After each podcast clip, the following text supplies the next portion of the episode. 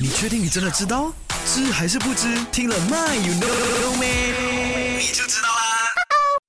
有那么，今天我们一起来聊一聊，就是呢，当你惹怒你的老妈子的时候呢，老妈子总会说，赏搞叉烧好过赏你啦，有没有？那 why 为什么是叉烧而不是其他的食物呢？那你要先了解一下这句话，赏搞叉烧好过赏你这句话呢，是来自于广东一带的。OK，那叉烧呢，在广东一带呢，是当地人的美食代表，所以呢，他们呢是不会用橙子啊、苹果啊、奇异果等等来做比喻的。所以呢，如果你是沿用他们。的话的话呢，就一定要入乡随俗，用回他们这一句，呃，赏搞叉烧好过赏你。所以呢，这一句话呢，一般是说啊，你一点都没有用，至少呢，叉烧还可以吃，还可以填饱肚子，好过生你啊。所以你知道啦，赏搞叉烧好过赏你啊，不是说你和叉烧一样那么美味，那么值钱。哈哈 OK，